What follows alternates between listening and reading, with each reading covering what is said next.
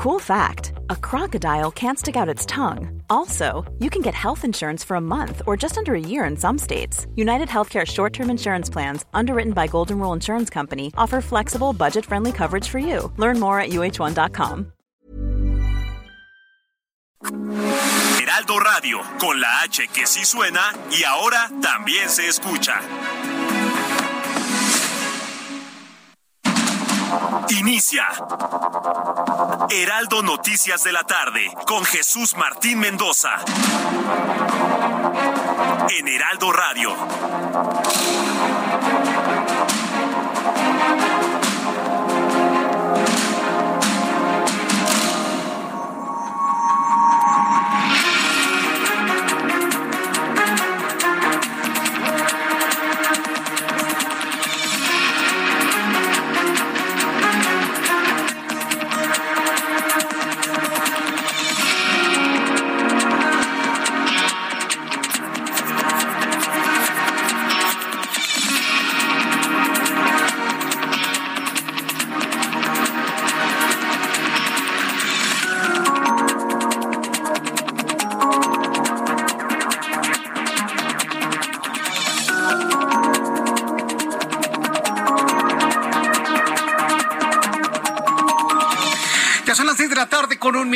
Del centro de la República Mexicana. Bienvenidos, muy buenas tardes. Iniciamos el Heraldo Radio.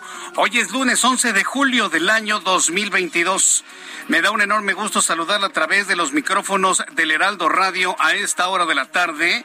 Como siempre le digo, súbale el volumen a su radio que le tengo la información más importante hasta este momento. Pues en primer lugar, en esta tarde, bueno, quiero decirle que hoy es un día en el cual estamos recordando el gran eclipse de 1991. Más adelante le voy a platicar sobre ese importante recuerdo. Por lo pronto, hoy todos los ojos de México están sobre Washington.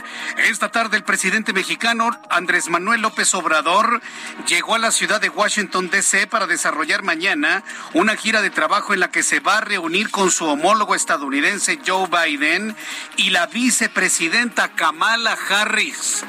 No es una visita de Estado, que quede claro, ¿eh? Así se andan ahí promocionando, ay, nuestro presidente allá en Estados Unidos. Es una visita de trabajo. Y es una visita en la cual habrá muchas aclaraciones sobre lo que algunos consideran el boicot que el presidente López Obrador encabezó en la reunión o para la reunión de la Cumbre de las Américas. No es una visita de Estado. Es un encuentro en el cual se van a poner a trabajar, van a hablar sobre el tema migratorio. Hay un asunto muy extraño, no va el secretario de Hacienda, entonces de cómo van a hablar sobre el tema de la inflación y los problemas económicos entre ambas naciones.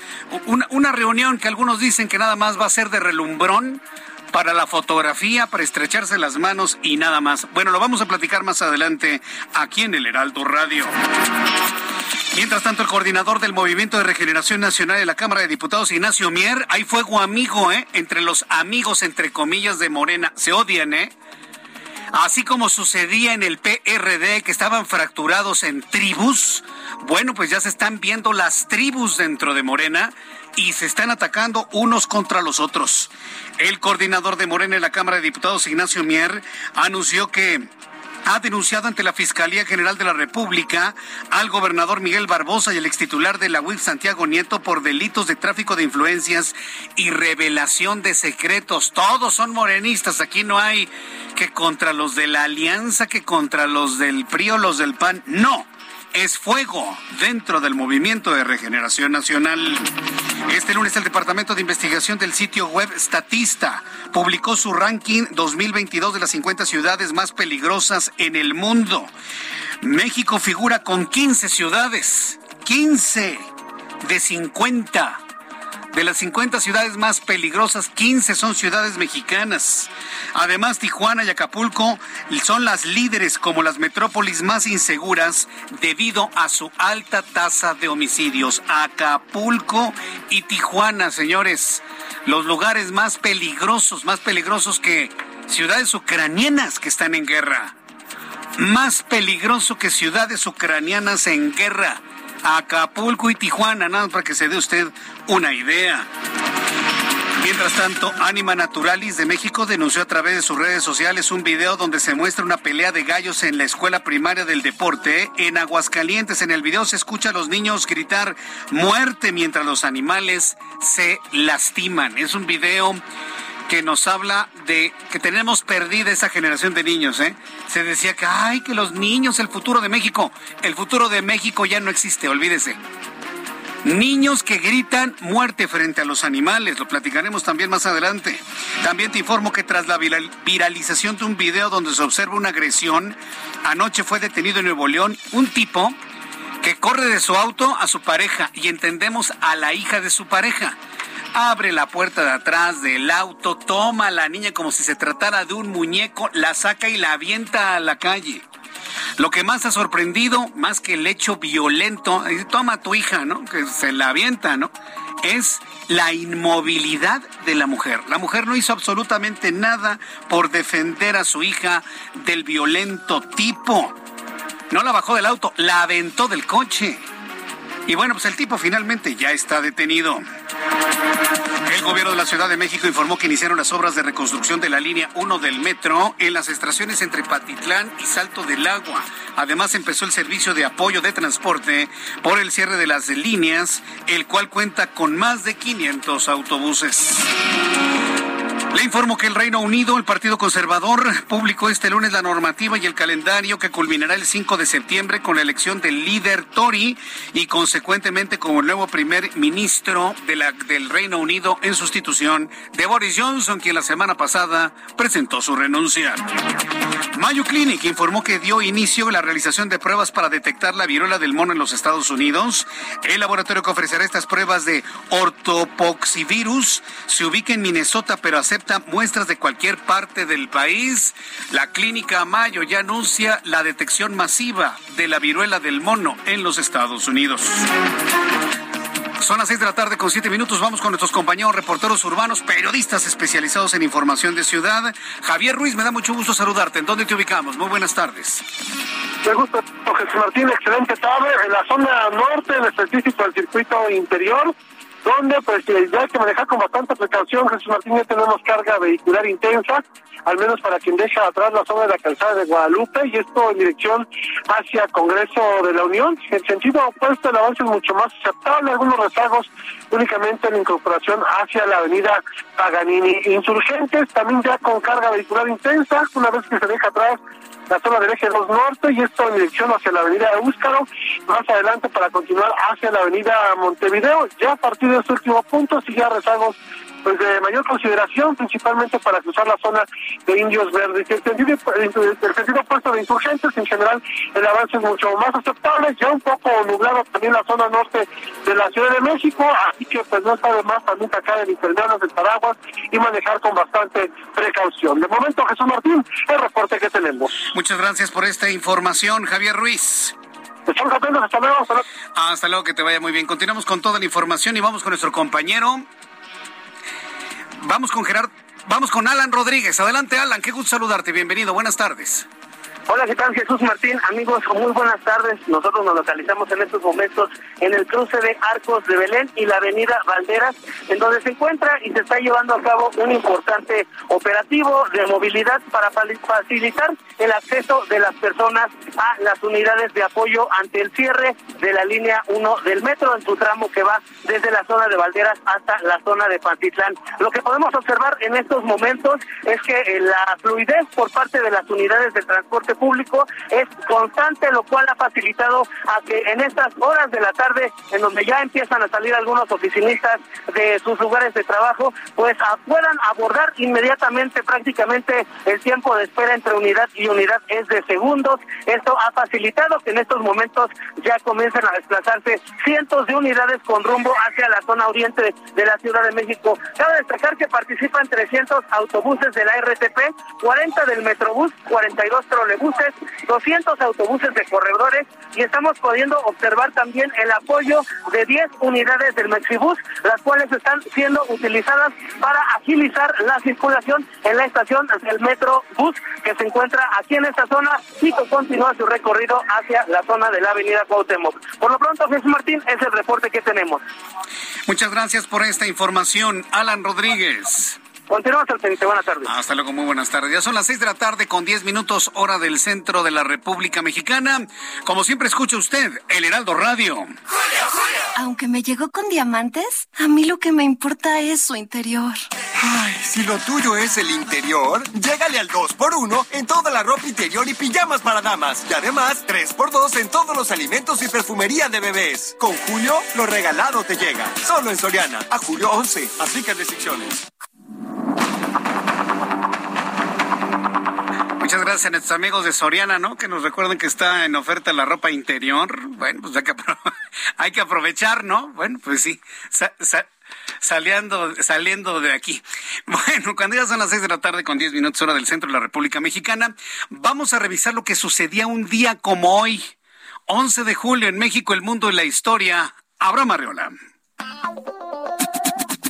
Bienvenidos. Esto es un día como hoy en la historia, 11 de julio 1889. En nuestro país se funda la ciudad de Tijuana. ¡Ay, ay, ay!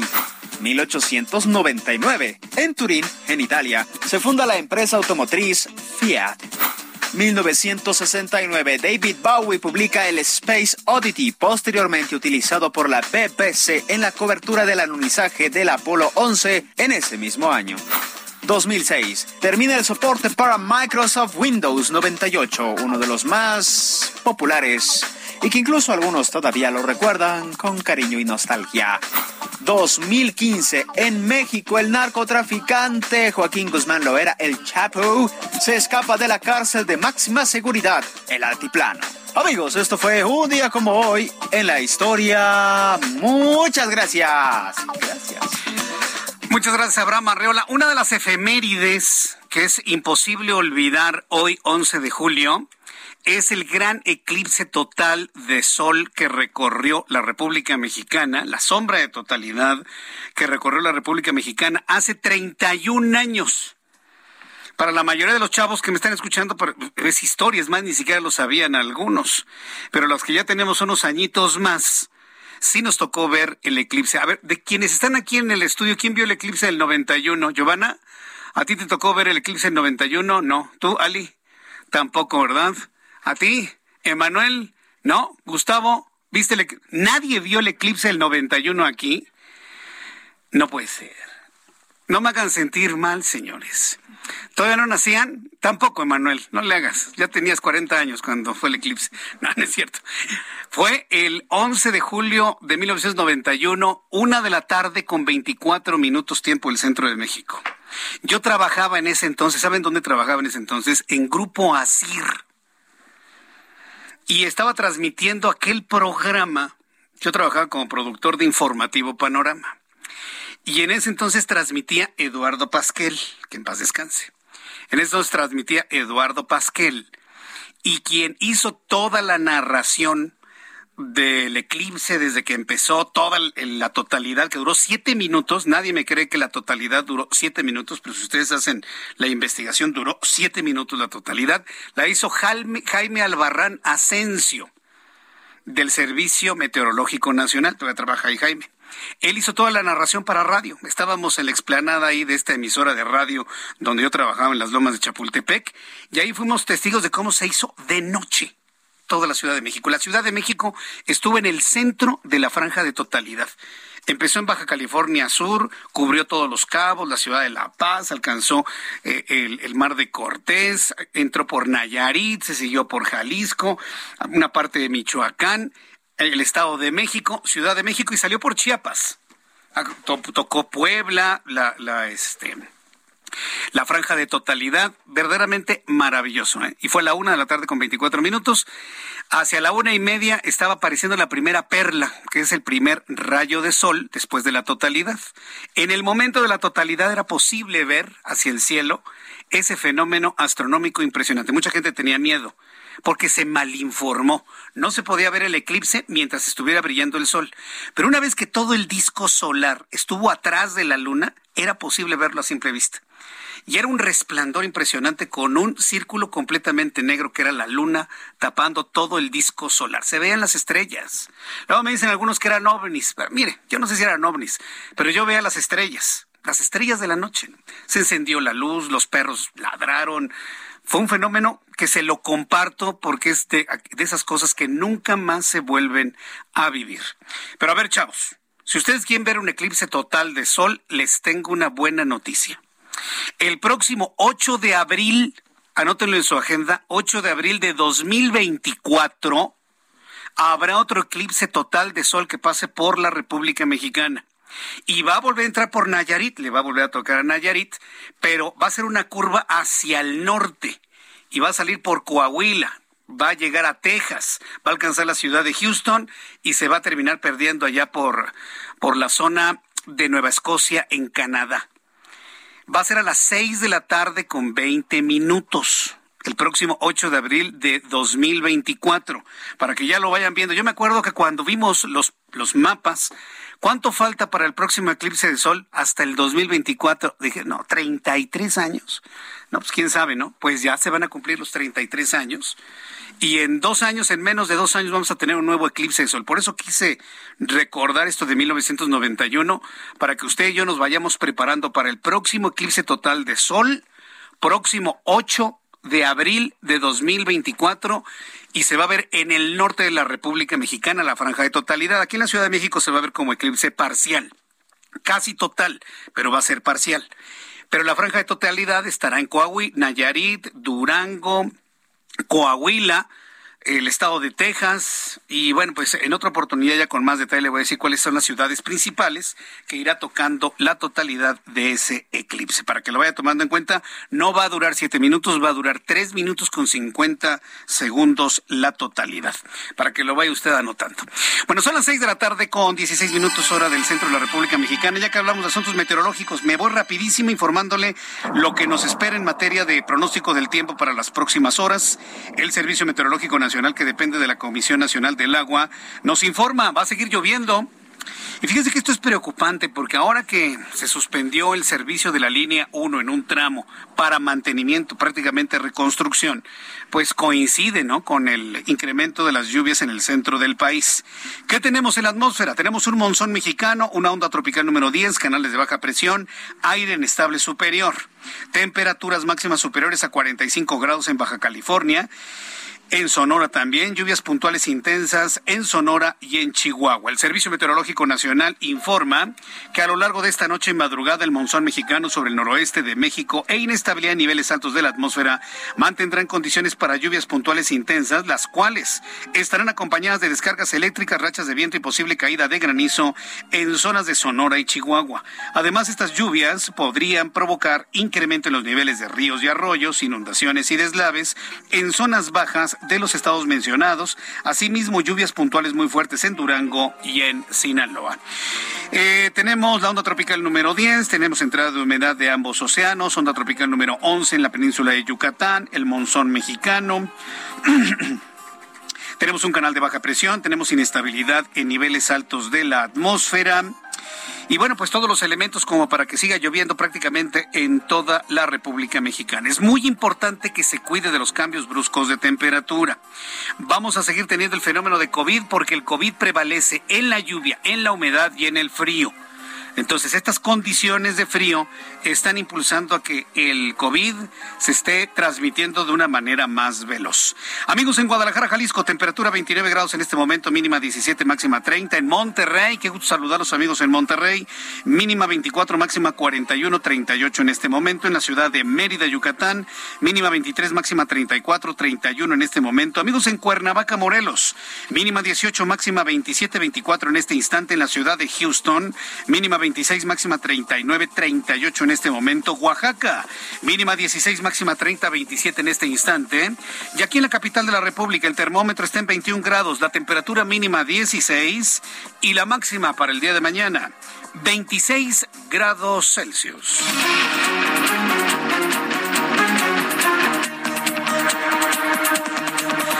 Son las seis con diecinueve, las seis de la tarde con diecinueve minutos hora del centro de la República Mexicana. Quiero enviarle un caluroso saludo a Ángel Arellano, que seguramente está reposando, está en su cama, así, todo tirado.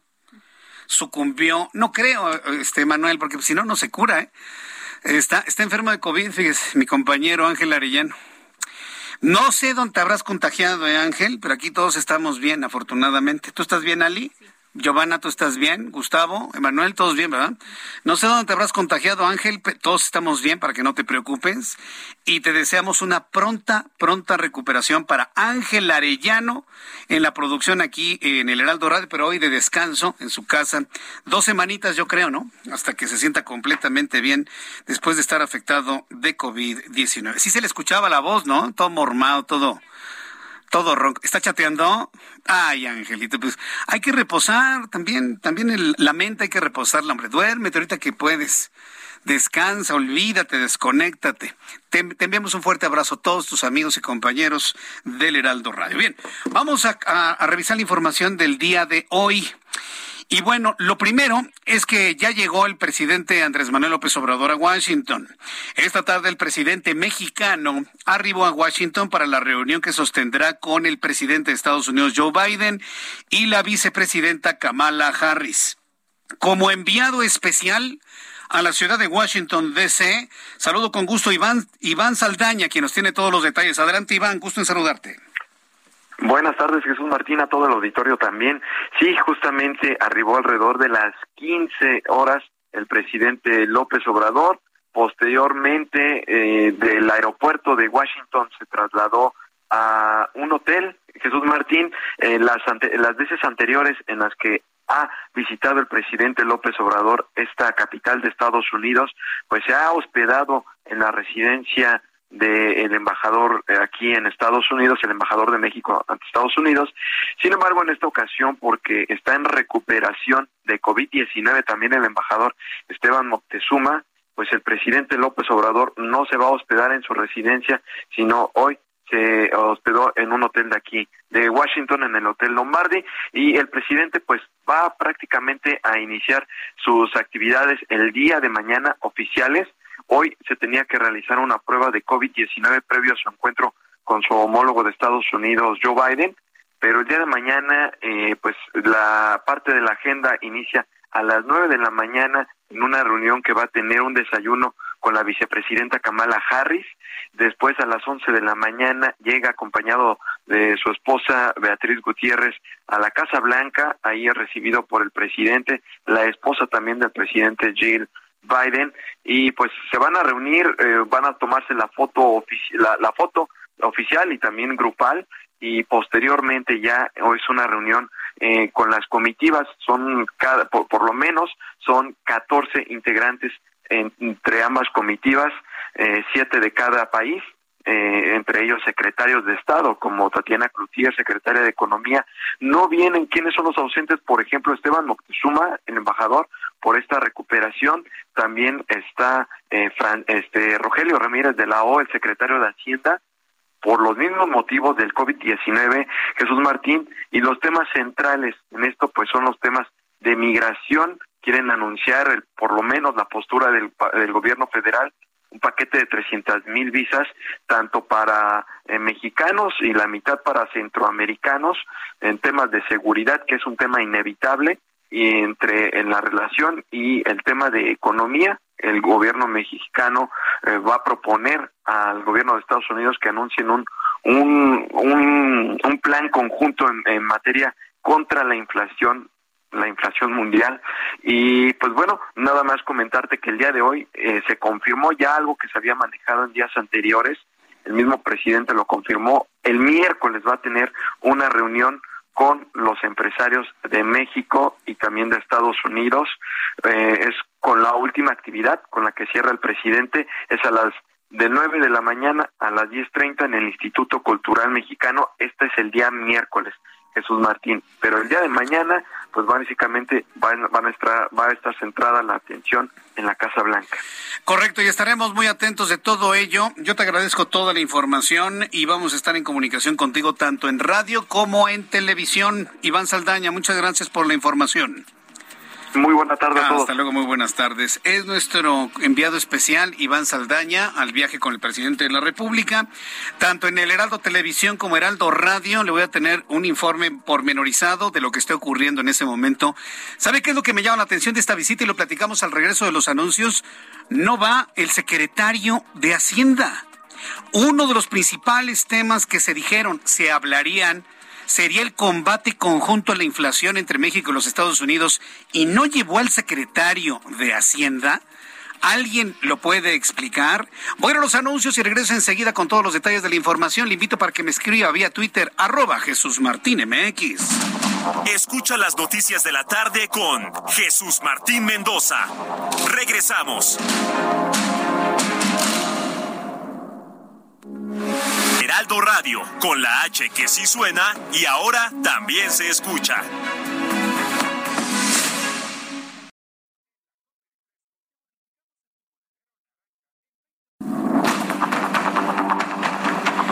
Son las seis de la tarde con 31 minutos hora del centro de la República Mexicana. Está, está padre, ¿no? La, la cancioncita del Liste. y la campaña está muy creativa, ¿eh? Ya te viste, ya la hiciste ya, ya, ya te viste, ya la hiciste, ya lo viste, ya. Muy bien, ¿eh? Muy bien. Y, y, me llama la atención porque si en algo, si en algo ha destacado las campañas publicitarias del gobierno actual es que son malísimas. Son malísimas. ¿Ha visto la de las frutas y las verduras? y el chile y que no sé qué y que las frutas y que le ganan al refresco y no sé qué tanto. Es malísimo. Pero así como hay campañas muy malas, que a la gente les da risa más que ponerles atención, esta me parece que es muy buena. La de Liste. Un saludo a nuestros amigos de Liste, que bueno, pues finalmente envían su mensaje a través del Heraldo Radio. Más adelante le voy, ¿se acuerda usted de la entrevista que hice la semana pasada? ¿Cuándo fue el viernes, no? Con Verónica Dib, la mujer, mamá de dos hijos, que le quitaron un DIU que lo tenía encarnado en su, en su matriz, en el endometrio, y para podérselo quitar le tuvieron que hacer un legrado, se infectó, le tuvieron que quitar, le hicieron una histerectomía, le quitaron la matriz, le quitaron los ovarios, estaba todo aquello infectado, que le habían dado un falso diagnóstico diciendo que tenía colitis, que prácticamente por la sepsis murió y al revivirla ya no le pudieron rescatar sus piernas. ¿Se acuerda de ese caso? Le tuvieron que amputar sus piernas. Por un DIU, una mujer que se queda sin piernas, sin matriz, sin ovarios. ¿Se acuerda? Bueno, pues hay, pues de una vez, ¿no? Este, Giovanna, mire, le voy a compartir lo que ha informado el Instituto Mexicano del Seguro Social. En la entrevista que hicimos el pasado viernes, se reveló que esto había ocurrido en 2018, 2019, que se hizo un... Um, eh, que se hizo una recomendación por parte de la Comisión Nacional de los Derechos Humanos al Instituto Mexicano del Seguro Social, ya que únicamente la estaban indemnizando con 88 mil pesos. Bueno, pues quiero decirle que estamos en nuestra parte, en la parte que nos corresponde a nosotros aquí en el Heraldo Radio, pues estamos contentos porque hay, eh, eh, se generó precisamente el fin de semana el sábado pasado el comunicado 014 sobre este tema del Instituto Mexicano del Seguro Social. Y quiero compartírselo porque mucho de esto tiene que ver como resultado, primero, de una sensibilidad del Seguro Social, que reconocen que evidentemente no el seguro, sino gente, su personal, seguramente incurrió en alguna irresponsabilidad en este caso. Y el compromiso de tratar de reparar en lo posible lo ocurrido a, Vanessa Diff. El sábado, el Instituto Mexicano del Seguro Social, después de la entrevista que le dimos a Vanessa, publicó lo siguiente e informó a la opinión pública lo siguiente. Y lo leo ahora porque cayó en sábado, pero sí es importante que lo sepan todos los que fuimos testigos de esta entrevista. IMSS trabaja en cumplimiento de recomendación de la CNDH por caso de paciente de 2018. El Instituto Mexicano del Seguro Social gestiona el cumplimiento de la recomendación emitida por la Comisión Nacional de los Derechos Humanos respecto al caso de la señora Vanessa Dib, registrado en 2018 en el estado de Querétaro. En un primer momento, estoy leyendo la comunicación del Seguro Social, en un primer momento la Comisión Bipartita de Atención al Derecho Habiente del Honorable Consejo Técnico del Instituto Mexicano del Seguro Social investigó los hechos y determinó la procedencia de la queja administrativa, la cual instruye en sus puntos resolutivos el pago de indemnización por daño material valuado en los términos de la normativa aplicable, así como las medidas preventivas, correctivas y disciplinarias para garantizar que estos hechos no se repitan. En este sentido, se investigará a fondo las probables responsabilidades de los funcionarios públicos involucrados en los hechos. Es decir, van a investigar a los médicos que no atendieron a Vanessa, situación que provocó que se contaminara con una bacteria nosocomial con la historia y el resultado que ya conocemos. Entonces van a proceder contra ellos, punto número uno.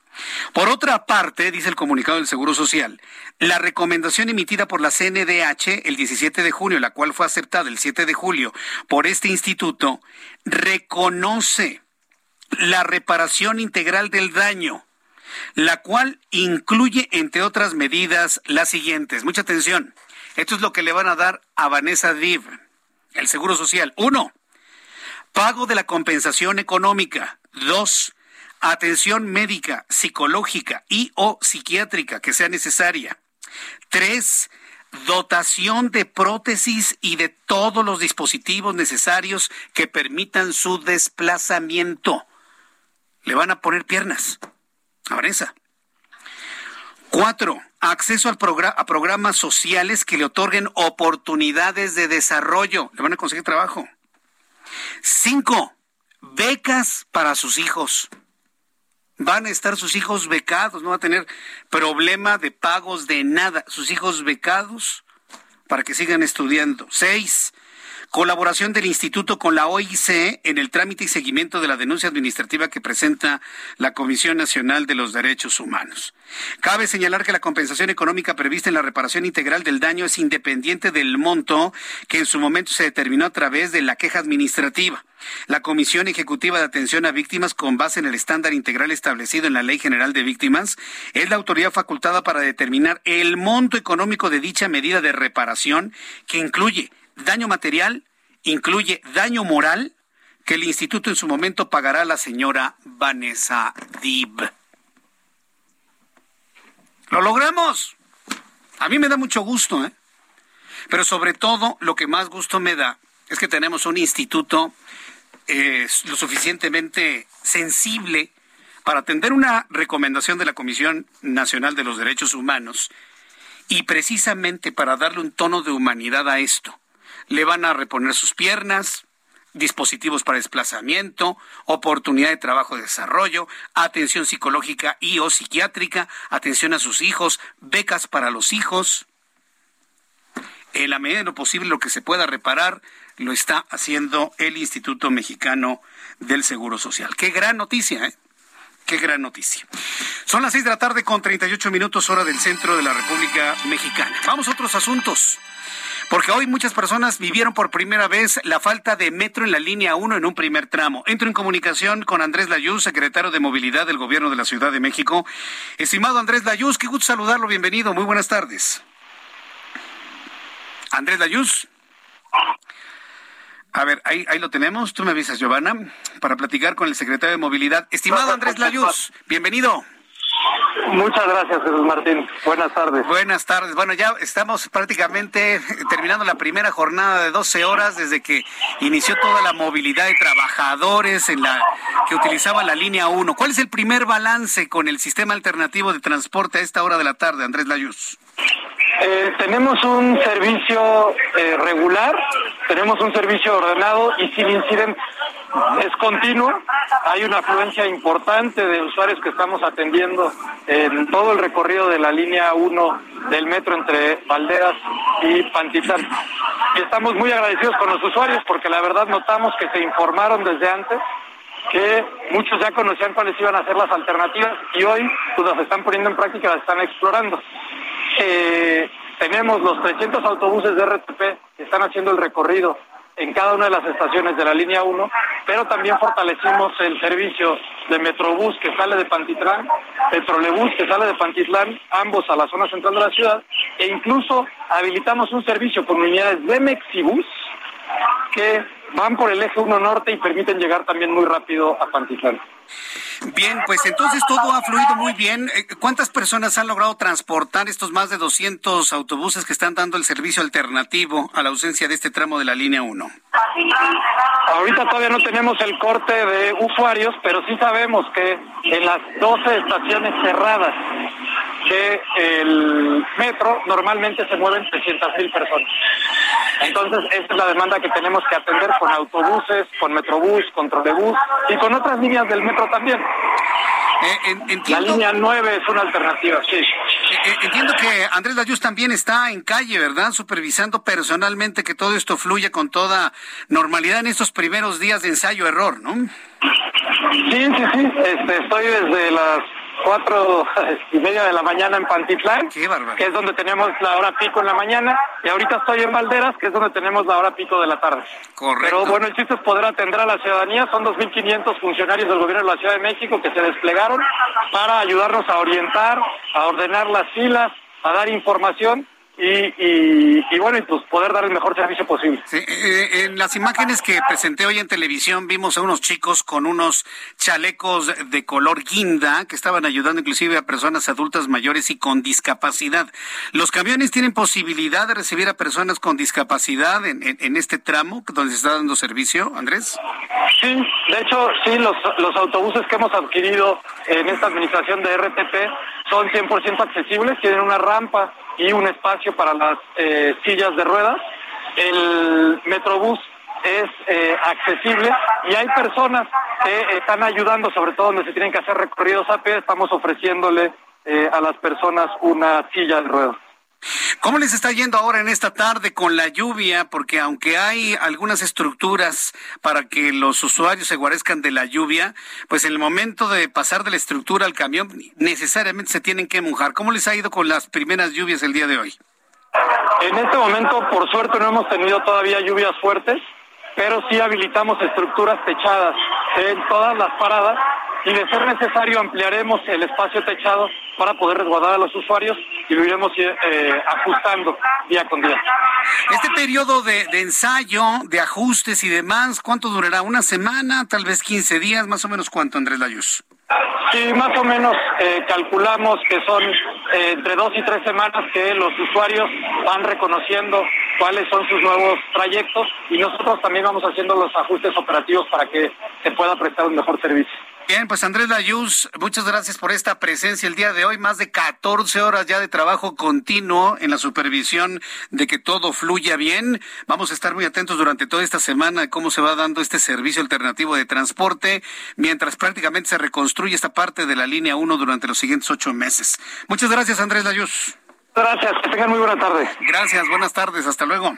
Es Andrés Dayús, el secretario de Movilidad del Gobierno de la Ciudad de México, personalmente está supervisando los puntos más, eh, más comprometidos en función de las horas pico. Se encuentra en este momento en Valderas, en Chapultepec, se está de alguna manera trasladando en toda esta zona para de alguna manera ser testigo de que todo esto se realice con toda con, toda normalidad. Son las 6.43, las 6.43 horas del centro de la República Mexicana.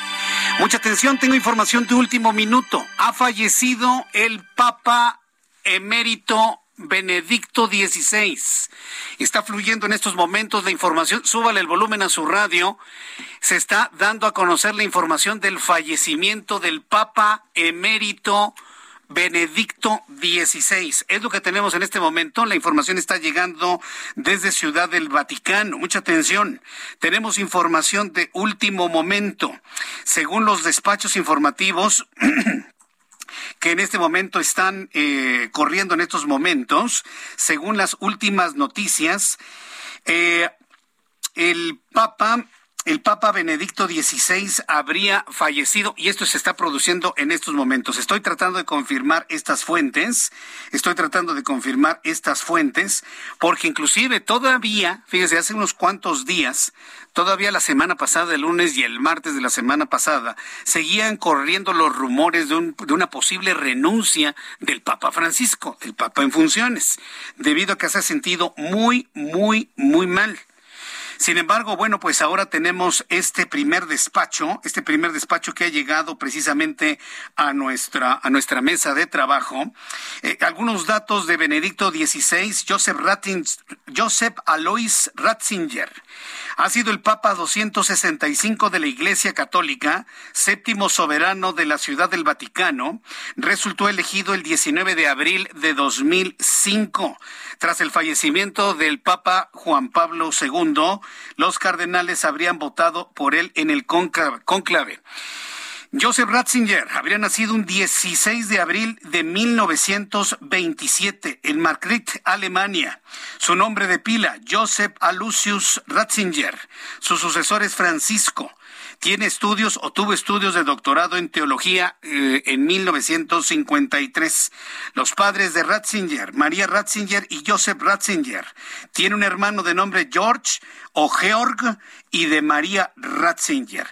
Esto es lo que está fluyendo en estos momentos. Esa es la primera información que tenemos desde Ciudad del Vaticano y por supuesto estamos en el proceso de la confirmación o en un momento dado desmentido de la información, pero tengo que dárselo a conocer porque tenemos un despacho de muy buena fuente para informarle que esta noticia estaría empezando a girar en todo el mundo y usted sería el primero en saberlo. En el momento que tenga más información sobre ello, se lo daré a conocer, por supuesto esta noticia de confirmarse, de confirmarse esta noticia de la muerte de Joseph Ratzinger, el Papa Benedicto XVI, bueno, pues eh, precipitaría una serie de decisiones dentro del Vaticano, no tengo la menor duda, ¿eh? no tengo la menor duda, porque inclusive una de las versiones que se habían manejado que habría frenado una posible renuncia del Papa Francisco por su eh, deteriorado estado de salud, por sus constantes molestias y sus constantes dolores, es precisamente que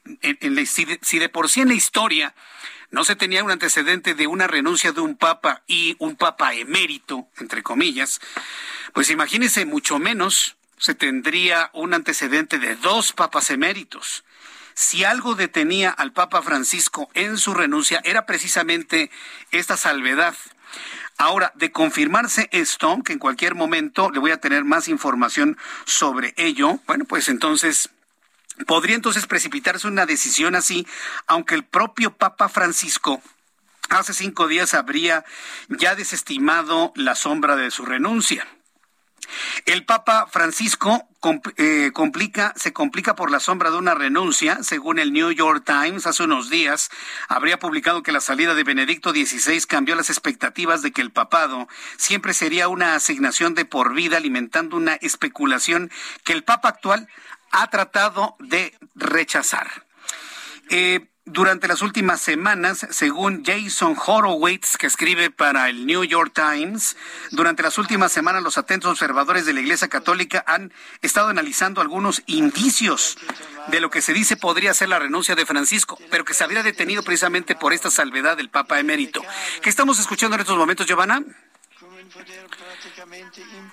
Ah, eh, ah, cuando el Papa Francisco estuvo aquí, estuvo aquí el Papa Francisco allá en 2018, ¿no?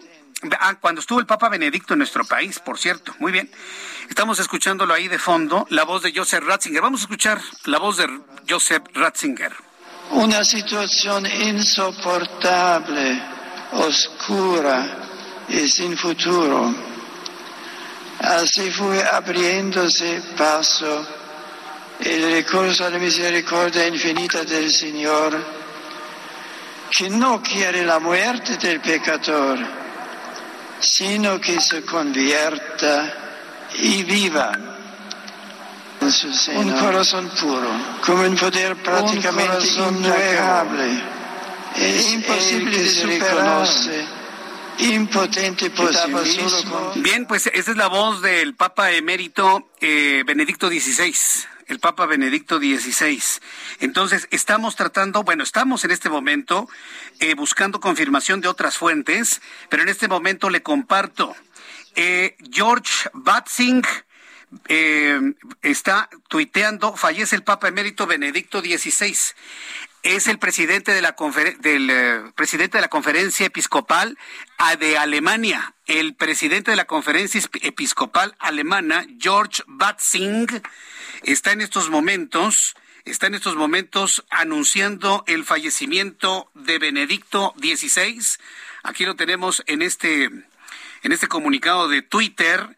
Estamos tratando de encontrar confirmaciones de otras fuentes, pero por lo pronto ya la conferencia del episcopado alemán en tweet de George Batzing está confirmando la muerte de Benedicto XVI. Y esto, como le digo, se va a convertir en un en una noticia sin duda muy importante que va a precipitar sin duda alguna muchas decisiones en, eh, en el Vaticano. Estoy buscando a vaticanistas, estoy buscando en estos momentos algún analista en cuanto a temas religiosos para que nos comente una vez que tengamos más fuentes y empecemos ya a confirmar esto. Bueno, pues le voy a tener toda la información y un análisis de lo que esto implica para la Iglesia, la Iglesia Católica. Entonces, sí, le estaba leyendo hace unos instantes lo que se había publicado en torno a una posible renuncia de Francisco, la cual él ha desechado, pero al mismo tiempo ha dejado entrever. La situación puede cambiar ahora con el fallecimiento del Papa emérito Benedicto XVI. Me estaban diciendo que es un cónclave, pues no, mientras el Papa Francisco él se encuentre pues todavía en funciones, pues no puede haber nada de esto, pero evidentemente, insisto, esto va a tener un efecto sin duda muy importante dentro de la Iglesia Católica. Lo puede ver a través de mi cuenta de Twitter, arroba Jesús Martín MX. Vuelvo a dar la noticia para las personas que en estos momentos nos están sintonizando. El, em, el presidente de la Conferencia Episcopal Alemana, obispo de Limburg, presidente de la Conferencia Episcopal Alemana, obispo de Limburgo, en su cuenta oficial, ha tuiteado hace 22 minutos sobre el fallecimiento del Papa emérito Benedicto XVI. La fuente es importante, la fuente es buena, viene desde Alemania la confirmación de este fallecimiento. En cuanto tenga más información, le tendré todos los detalles aquí en el Heraldo Radio. Ya son las seis de la tarde con 51 minutos hora del centro de la República Mexicana. Todos sus comentarios, todos sus comentarios le invito para que me los envíe a través de arroba Jesús Martín MX, arroba Jesús Martín MX. Aquí en nuestro país estamos muy atentos de la visita del presidente mexicano con Joe Biden. ¿Sabe quién reaccionó a la llegada de Andrés Manuel López Obrador a los Estados Unidos? Donald Trump. Donald Trump, el amigo de, que yo no sé si va a seguir siendo su amigo luego de la arremetida que le dio Andrés Manuel López Obrador al gobernador de Texas, Greg Abbott. Greg Abbott, Greg Abbott es como eh, Donald Trump, así, para que usted me lo entienda. Son republicanos ambos. Greg Abbott apoyaba a Donald Trump. Él estaba de acuerdo en el muro, lo que usted guste y mande. Y ahora López Obrador, para quedar bien con Joe Biden y quedar bien con los grupos de inmigrantes, dice que era politiquería y no sé qué tantas cosas lo que ha determinado el propio Greg Abbott. Yo no sé si Donald Trump está en conocimiento de ello, yo creo que sí. El caso es de que elogió, entre comillas, elogió, entre comillas, al presidente mexicano y lo llamó amigo socialista. Híjole, yo no sé si usted quiere un amigo como Donald Trump, ¿eh? Amigo socialista declarando que el gobierno de López Obrador le ofreció enviar soldados en apoyo a la frontera entre ambos países para combatir la migración indocumentada. Declaraciones que el empresario estadounidense dio ante la visita del presidente mexicano con Joe Biden. Fíjese lo que está revelando Donald Trump, que fue el propio López Obrador el que le ofreció militares para cerrar la frontera con los Estados Unidos. El propio López Obrador, y lo está revelando Donald Trump, ¿eh? es su amigo. ¿eh? Donald Trump especificó que el envío de 28 mil soldados a la frontera fue gratis ante amenazas sobre la aplicación de aranceles a cualquier producto mexicano que ingrese a los Estados Unidos y como respuesta por parte del presidente mexicano recibió, señor, nos encantaría enviarle más soldados. O sea, sí, señor, sí, señor, sí, señor. Después de los anuncios, le voy a presentar el audio de Donald Trump, después de los anuncios. Por lo pronto, antes de ir a los mensajes, quiero recordar a las personas que nos acaban de sintonizar que tenemos información aquí en el Heraldo Radio cuya fuente es precisamente el obispo, el obispo de la ciudad de, ahorita le digo exactamente el cargo, ¿sí? El obispo de la ciudad de Limburg, el presidente de la Conferencia Episcopal Alemana, obispo de Limburg, presidente de la Conferencia Episcopal Alemana, en su cuenta oficial está dando a conocer que habría fallecido el Papa emérito Benedicto XVI. Esa sería la noticia de esta tarde. Esa sería la noticia de este momento y la noticia que seguramente aparecerá en primeras planas a partir del día de mañana y usted es el primero en informarse y enterarse con esta fuente que tenemos. Estamos obviamente hablando al Vaticano para tener más información y una segunda fuente de confirmación, pero esta, esta ya la habrían dado por buena. Georg Batzing ha confirmado la muerte del Papa Benedicto XVI. Voy a los anuncios, seguimos investigando y regreso con esta y otras noticias. Escucha las noticias de la tarde con Jesús Martín Mendoza. Regresamos.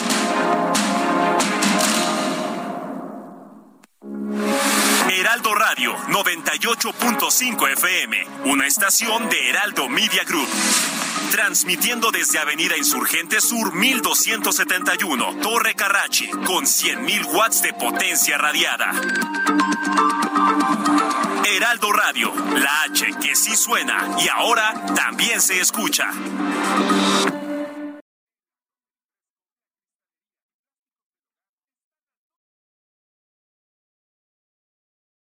Heraldo Radio, con la H que sí suena y ahora también se escucha. Continúa Heraldo Noticias de la tarde con Jesús Martín Mendoza.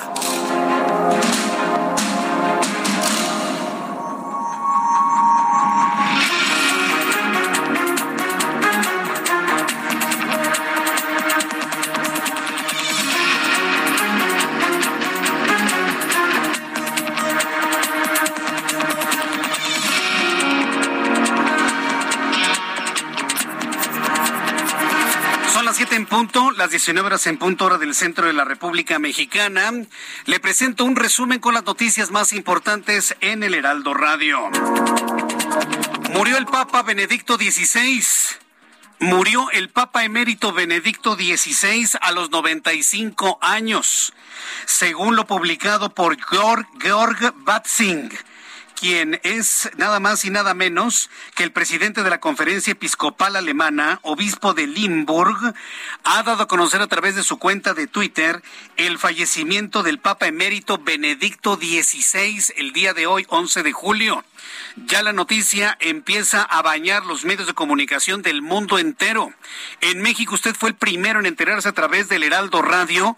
Ya desde hace 15, 20 minutos que tenemos esta noticia, pues evidentemente ya todo el mundo la ha estado ya retomando precisamente del mismo sitio de Twitter de Georg Batzing. Estamos a la espera de la primera reacción en el Vaticano y en Europa. Pero lo más sorprendente de lo que ha ocurrido con la muerte de Benedicto XVI, de tener una fuente desde el Vaticano que la confirme, habría fallecido en la festividad de San Benito para la Iglesia Católica. La muerte tiene cuestiones muy, muy extrañas. Hoy para la Iglesia Católica es la festividad de San Benito, ¿sí? Por increíble que parezca.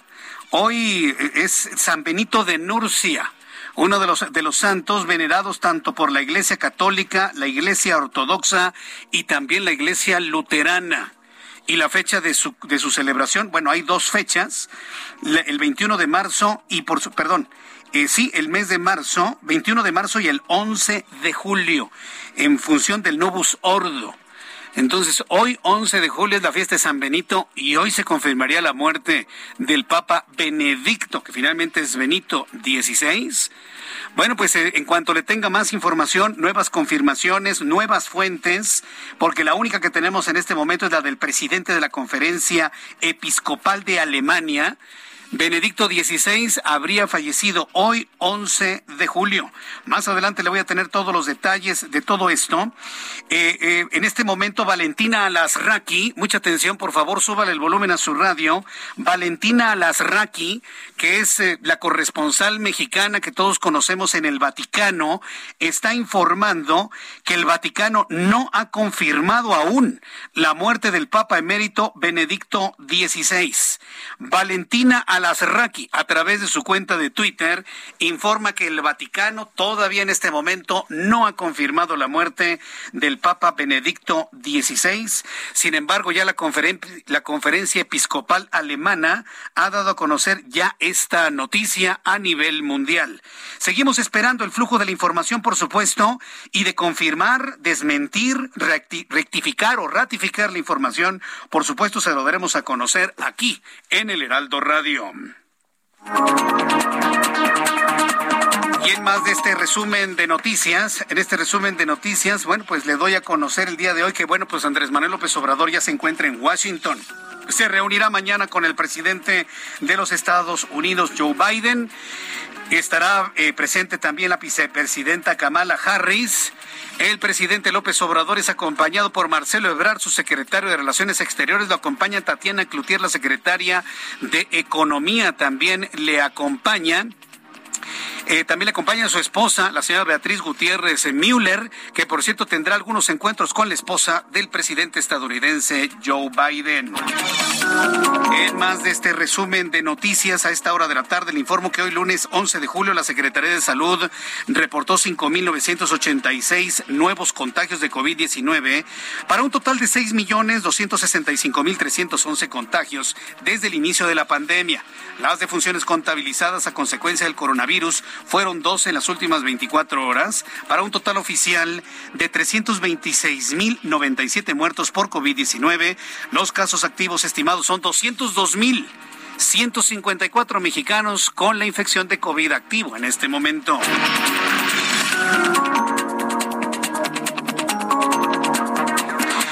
Después del retiro del empresario Elon Musk, de acuerdo con la compra de Twitter por un total de 44 mil millones de dólares, las acciones de la red social se derrumbaron un 7% solo una hora después de la apertura en el mercado. Hay que recordar que Twitter amenazó con denunciar y con demandar a Elon Musk porque ya se había comprometido en la compra de esta plataforma de red social. La compañía británica DeepMind presentó una inteligencia artificial denominada Plato, que tiene la capacidad de pensar, aprender como un bebé de cinco meses, por lo que puede descubrir el mundo a través de la intuición, así como la utilización de objetos para comprender el ambiente que lo rodea. Inteligencia artificial se llama Plato y tiene la inteligencia de un bebé de cinco meses que se asombra por el descubrimiento del mundo. Autoridades de Sudáfrica iniciaron el traslado de rinocerontes blancos a Mozambique, quien destinó áreas protegidas para la conservación de esta especie.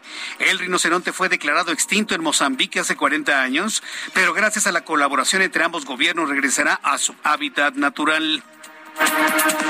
Autoridades del estado de Veracruz, aquí en nuestro país, confirmaron el primer caso de un paciente con viruela del mono en la entidad, quien fue atendido en el Departamento de Epidemiología y Enfermedades Infecciosas del Hospital Privado, ubicado en el puerto Jarocho.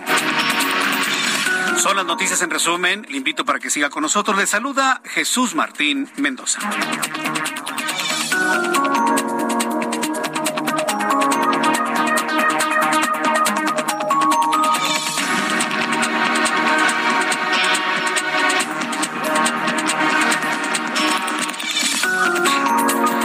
Las siete con siete, las 19 horas con siete minutos, hora del centro de la República Mexicana. Continuamos con toda la información aquí en el Heraldo Radio. Estamos a la espera de más información que se genere desde el Vaticano. Ya hace unos instantes le di a conocer que la corresponsal en en el Vaticano, Valentina Alasraqui, ha informado que no hay todavía una confirmación por parte del Vaticano sobre la muerte de Benedicto XVI. Entonces, esto, estamos a la espera del flujo de la información. Por lo pronto, yo le invito a que no se separe de nuestro programa de noticias, porque aquí le daremos a conocer de primera mano si hay una confirmación o un desmentido. Pero hasta el momento el desmentido, por supuesto, no ha fluido y vamos a estar muy atentos de todo ello. Sí, hay muchas personas que están sorprendidas de que, de sí se confirma con otra fuente. Ahorita lo damos por buena la información, porque yo dudo que la conferencia episcopal de Alemania se vaya con un borrego de este tamaño. Digo, se pueden equivocar, por supuesto. Pero si alguien tiene contacto con el Papa emérito Joseph Ratzinger, Benedicto XVI, pues son los alemanes, alemanes, por supuesto. Y es Alemania, la conferencia de episcopado alemán, la que está dando a conocer esta información. Solamente falta que el Vaticano que tiene otros procedimientos de información a nivel mundial, pues lo confirmen en las próximas horas. Hay mucha sorpresa de que si finalmente se confirma la muerte de Benedicto XVI, haya sido en el día de San Benedicto, en el día de San Benito. Y esto sería verdaderamente sorprendente. Me dice Luis Roberto Fajardo, sí, hoy es día de San Benito. Lady Permanent, Permanent dice que le suena muy falso. Eh, qué vergüenza que sean católicos y no sepan las fuentes de quienes pueden dar la noticia de este tipo. De Neil, yo casi media hora de ese tuit y aún no hay nada de noticias, no sé si creerle. Bueno, pues vamos a estar atentos de todo ello. Sí, vamos a estar atentos. Si en un momento dado el Vaticano desmiente, por supuesto lo vamos a informar aquí en el Heraldo Radio. ¿Cuál es la, la razón de esta información? La fuente. La fuente es la conferencia episcopal alemana. Esa es la fuente. ¿Y sabe cuál va a ser el problema? Que estoy seguro que el Vaticano se va a tardar, ¿eh? Se va a tomar su tiempo, se va a tomar sus horas, porque finalmente en el Vaticano, ¿qué hora es en este momento? En el Vaticano son las 3 de la mañana. En el Vaticano son las 3 de la madrugada, 3 de la madrugada con 9 minutos. Sí, 2 de la mañana, 2 de la mañana, 2 de la mañana. Dos de la mañana con nueve minutos. Entonces estamos hablando de que la noticia estaría fluyendo mientras es madrugada en el Vaticano. Bueno, mientras estamos esperando más información sobre esto, regresamos a los comentarios de Donald Trump. Allá en los Estados Unidos le llamó a López Obrador amigo socialista. Hágame usted el favor. Es como burla, ¿no? Porque Donald Trump fue, es, es un empresario, fue un presidente de ultraderecha. Que le llame amigo socialista me suena más que amistad me suena a burla. Y sobre todo cuando está diciendo, López Obrador me pidió, me ofreció 28 mil soldados, al grado de decirle, Señor, nos encantaría enviarle más soldados, dice Donald Trump. ¿Usted le queda a Donald Trump o no? Vamos a escuchar al expresidente estadounidense Donald Trump referirse al presidente mexicano hoy en Washington. And we started and we did a great job with that. That's one of the reasons our numbers were so low. Plus, Mexico gave us 28,000 soldiers for nothing. You know why they gave us the soldiers? Because they said, if you don't, we're going to tariff all of your product coming into the United States. And they said, we would love to give you 28,000 free soldiers. We would love, Mr. President, to give you. Would you like some more? We'll give you some more. I said, I don't think we can fit anymore. We had 28,000 soldiers, Mexican soldiers, and they were great. And the president's a great guy. He really is. He's a great guy. A little different persuasion. He's a socialist, but he's a great guy. But he was very nice. And we set records like nobody's ever seen. Nobody can even believe our numbers. No, hombre, es Donald Trump, es Donald Trump. Lo odia López Obrador. ¿Escuchó usted el tono? Acuérdense que la intención y el tono de la voz en la radio es como una imagen en la televisión, lo dice todo el tono burlón no se lo puede ni aguantar Donald Trump. Estaba enviando 28 mil mexicanos, 28 mil soldados mexicanos. Es decir, Estados Unidos no tenía que poner ni siquiera un agente más de la migra en la frontera, porque López Obrador le estaba ofreciendo 28 mil soldados. Es decir, ¿quién iba a terminar haciendo el muro? López Obrador. Un muro humano, no de hormigón, no de acero, no de hierro, no de varilla, sino humano. 28 mil soldados le ofreció López Obrador a Donald Trump y es un elemento adicional con el cual se van a reunir mañana Joe Biden y Andrés Manuel López Obrador. Hasta el momento no hay ninguna reacción por parte del gobierno mexicano a los dichos del amigo, eh, a los dichos del amigo del actual presidente mexicano Donald Trump. Son las siete con doce, las siete con doce horas del centro de la República Mexicana. Vamos a platicar con Lía Limón. Sí, estamos marcando a Lía Limón. Ella es alcaldesa en Álvaro Obregón y la estamos invitando sobre todo para que nos hable de la Feria de las Flores en la demarcación. Ya hay varios lugares en toda la alcaldía Álvaro Obregón que se han preparado finalmente para, para esto y sobre todo para nuestros amigos que nos escuchan en otras partes de la República Mexicana. Mucha atención amigos en Monterrey, amigos en Guadalajara, amigos que nos escuchan en Tijuana, que nos escuchan en Oaxaca, que nos escuchan en Acapulco, sí, porque nos siguen escuchando en Acapulco en digitales. Ahora, nuestros amigos que nos escuchan en todo el estado de Veracruz, en Puebla, en el estado de México, en Nayarit, por supuesto, en Tepic que nos escuchen en la ciudad de Mérida, Blanca Mérida, cuando vengan a la Ciudad de México, si van a venir en estos días, Si vienen de negocios, dense un espacio para disfrutar precisamente de esta Feria de las Flores en la Álvaro Obregón.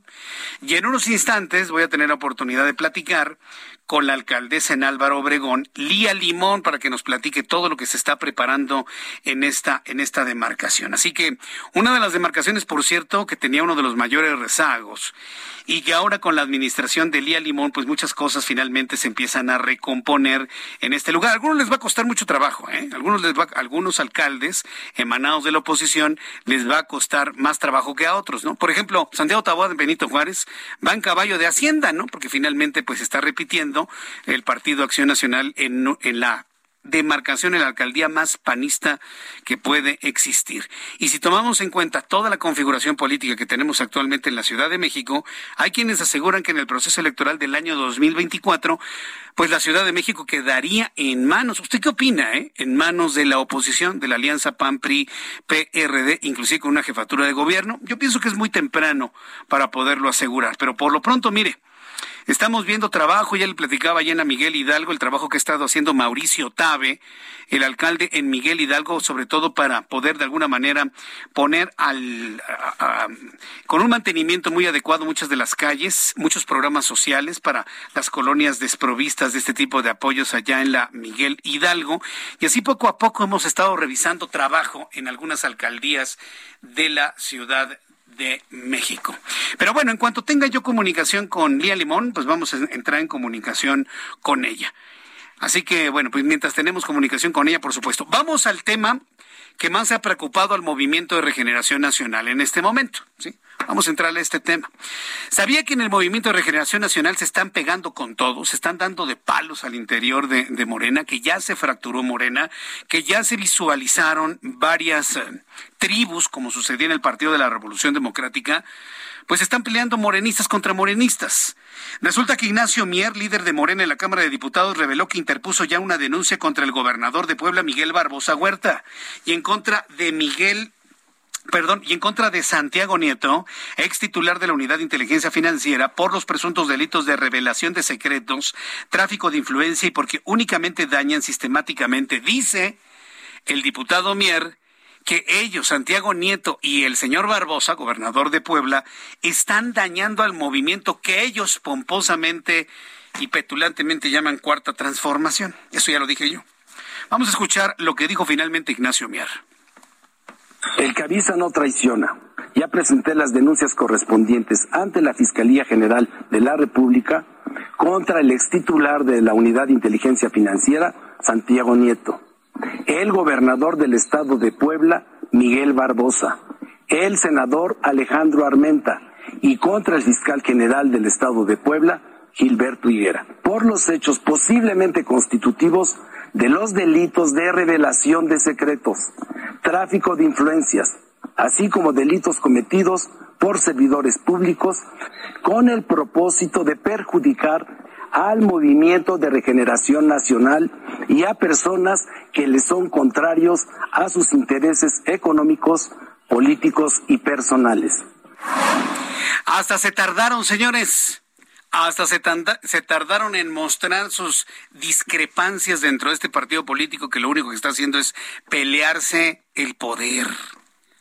Se están comiendo unos a otros, se están canibalizando dentro de Morena por esa ambición al poder. A ese poder que no alcanzaron siendo comunistas, socialistas, a ese poder que no alcanzaron siendo priistas, que no alcanzaron siendo perredistas, se están canibalizando, señores. Y yo no sé cómo va a llegar un partido político canibalizado al proceso electoral de 2023 y el de 2024. Lo único que confirman con estos señores es que Morena no existe. Ese partido no existe. Sin López Obrador, ese partido no existe. Si quitamos así de la historia, si en este momento desapareciéramos a Andrés Manuel López Obrador, le puedo asegurar que nadie votaría ni por la gente ni por los candidatos de Morena, se lo aseguro. Morena es López Obrador y López Obrador es Morena, punto. Párenle de contar. Cualquier candidato que usted me diga de Morena es López Obrador con la cara de ese candidato. Ya, así de sencillo. Vea cómo se están peleando al interior. Morena sin López Obrador le pasaría lo mismo que el PRD. No están creando figuras, no están creando valores, no están haciendo crecer, se están peleando entre ellos, entre unos que sí quieren y otros que no quieren. Es verdaderamente increíble lo que está ocurriendo dentro de este partido político. Vamos a ver finalmente en qué termina todo esto. Voy a buscar a Claudia Espinosa, nuestra corresponsal en Puebla, para que nos informe finalmente qué es lo que, cuál es la reacción de Miguel Barbosa. Porque Miguel Barbosa también tiene conferencias matutinas. Y hoy, mire, dijo, ah, a mí qué me importa, que haga lo que quiera. Es decir, con un desdén en donde lo único que hizo el gobernador poblano es confirmar que algo sucede entre ellos que algo sucede entre sus dos grupos, que algo ocurre entre estos dos grupos, estas dos tribus del movimiento de regeneración nacional. Entonces, en unos instantes también tendré comunicación con mi compañera Claudia Espinosa, nuestra corresponsal en Puebla. Son las siete con diecinueve, las siete con diecinueve horas del centro de la República Mexicana. Personaje de la noticia, Alejandro Moreno. Alejandro Moreno, que es, el líder nacional del PRI. Le ha llovido en su milpita, como decimos popularmente. Pero mire que nadie se sorprenda, finalmente ya lo sabíamos. Lo sabía él cuando finalmente dio a conocer una grabación, donde se filtró una grabación en donde pues prácticamente lo estaban amenazando. Lo estaban amenazando que si no apoyaba la reforma eléctrica del presidente mexicano, bueno, pues entonces se atuviera las consecuencias. En su momento el propio Alejandro Moreno lo dio a conocer y hoy hemos sido testigos que efectivamente, ¿cuáles son las consecuencias? Pues sacarle sus trapitos al sol. Lo que no se sabía es que Alejandro Moreno tuviera una alerta migratoria. Y a mí la verdad me sorprende mucho. ¿Cuándo debe activarse una alerta migratoria? Pues cuando está usted a punto de salir del país. No, pues se la activaron cuando venía entrando luego de su gira por países europeos, en donde estuvo toda la semana pasada, se lo dio a conocer aquí en el Heraldo, se lo dio a conocer aquí, estuvo, denunciando precisamente la persecución política de la que es objeto por parte del gobierno mexicano. Una vez que quiso entrar, le dijeron, a ver, usted es Alejandro Moreno, pásele por acá a esta oficina. Y lo tuvieron retenido ahí hora y media. Eh, llenando una serie de papeles, llenando una serie de documentos en los cuales le preguntaban mil cosas, pero según Alejandro Moreno, que no eran documentos oficiales. Ya hubo inclusive hasta una reacción por parte del Instituto Nacional de Migración y claro, una reacción del presidente mexicano hoy por la mañana. Pero regreso con esto en unos instantes porque ya tengo comunicación con Claudia Espinosa, quien nos da los detalles de las reacciones de Miguel Barbosa luego de este diferendo y pelea que hay entre integrantes del Movimiento de Regeneración Nacional. Claudia, adelante, te escuchamos. Muy buenas tardes. Así es, te saludo con gusto a a todos los amigos del Heraldo Media Group. Pues esta mañana el gobernador Miguel Barbosa señaló que deberá ser pues la Fiscalía General de la República o la instancia en la que exista esa investigación quien determine pues los grados de responsabilidad. Él comenta que bueno, también hay otras investigaciones justamente en contra del diputado Ignacio Mier. Inclusive, a la respuesta a esta eh, denuncia, pues señaló que Ignacio Mier no es morenista, sino que es de extracción priista y que desde hace mucho tiempo pues está buscando ya la candidatura para el gobierno en las elecciones del 2024. Lo llamó pues obviamente a que también responda por esas acusaciones que tiene la UIF en contra del propio diputado e inclusive le dijo que era el segundo del ex candidato al gobierno del estado por el PRI, Enrique Doger, y que también fuera alcalde de la ciudad de Puebla. Así fue la forma en cómo pues el gobernador Miguel Barbosa contestó y eso fue parte de lo que dijo. Él no es morena, él es priista. Él siempre fue el segundón de Enrique Doher. El segundón de Enrique Doher, güey. Entonces él no es morena. Yo no tengo ninguna información, ni tuve ninguna información y no me dedico a filtrar. Niego cualquier circunstancia. Y toda la investigación, bueno, él sabrá cómo se dio, en qué condiciones se dio ya está bien que lo haya dicho. Y qué bueno que se revelen cosas para empezar a deslindar responsabilidades en hechos que sí son constitutivos de delitos.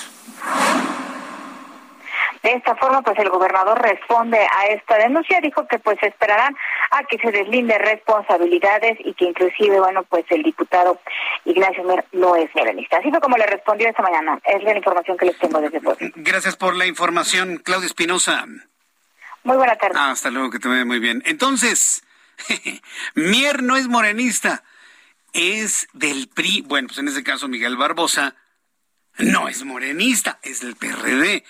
Si esas vamos, son muy pocos los fundadores del Movimiento de Regeneración Nacional. Si esas vamos, López Obrador es del PRD y priista.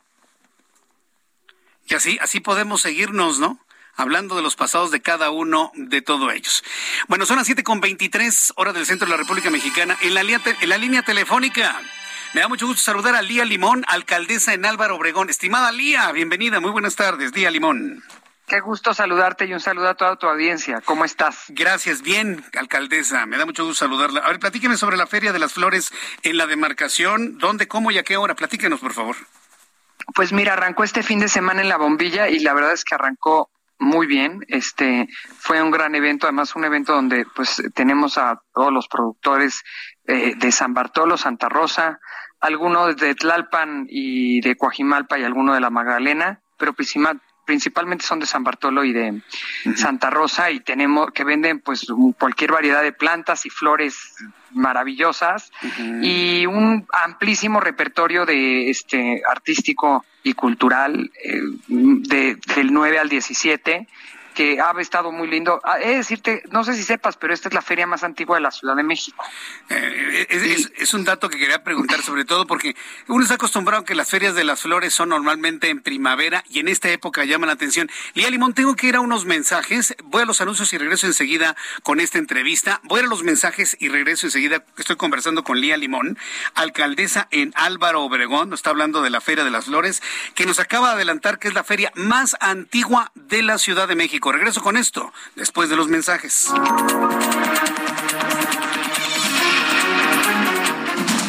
Escucha las noticias de la tarde con Jesús Martín Mendoza. Regresamos.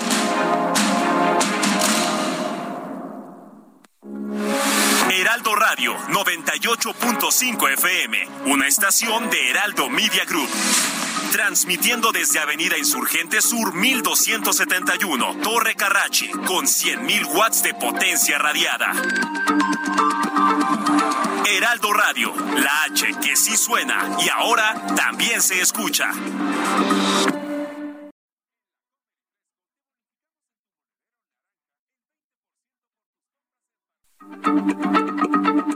Heraldo Radio, la H se lee, se comparte, se ve y ahora también se escucha.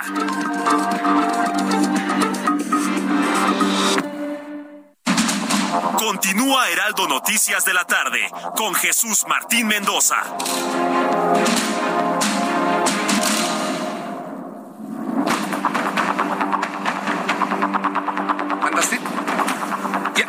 Ya son, ya son, ya son, ya son las siete con treinta, las siete con treinta hora del centro de la República Mexicana.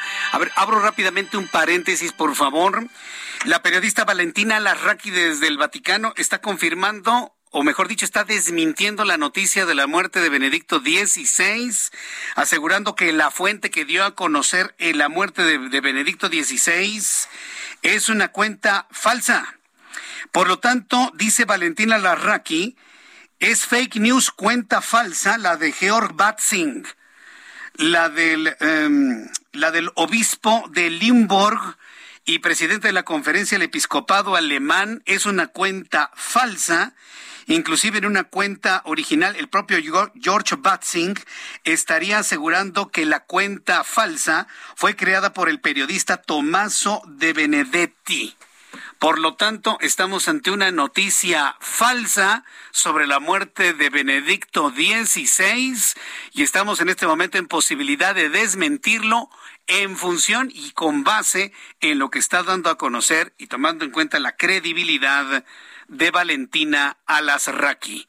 Valentina Alasraqui, desde el Vaticano, esta hora de la madrugada y el Vaticano, está desmintiendo la información sobre la posible muerte de Benedicto XVI. Esta se dio a conocer a través de un sitio falso que habría creado el periodista Tomaso de Benedetti.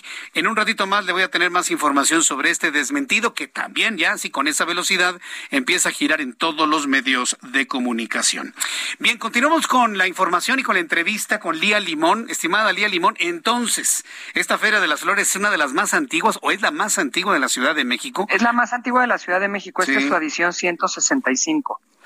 Y bueno, pues tiene cosas muy bonitas, tiene un concurso de rebozos, tiene este concurso de balcones floridos donde eh, la gente decora sus balcones y, y, hay un concurso de para premiar pues al balcón más bonito y particularmente eso se lleva a cabo en San Ángel, en las casas de San Ángel y hay toda una serie de actividades, tenemos más de 100 actividades que son gratuitas todas ellas. El sábado tuvimos a la Sonora Dinamita, el domingo a la Sonora Santanera.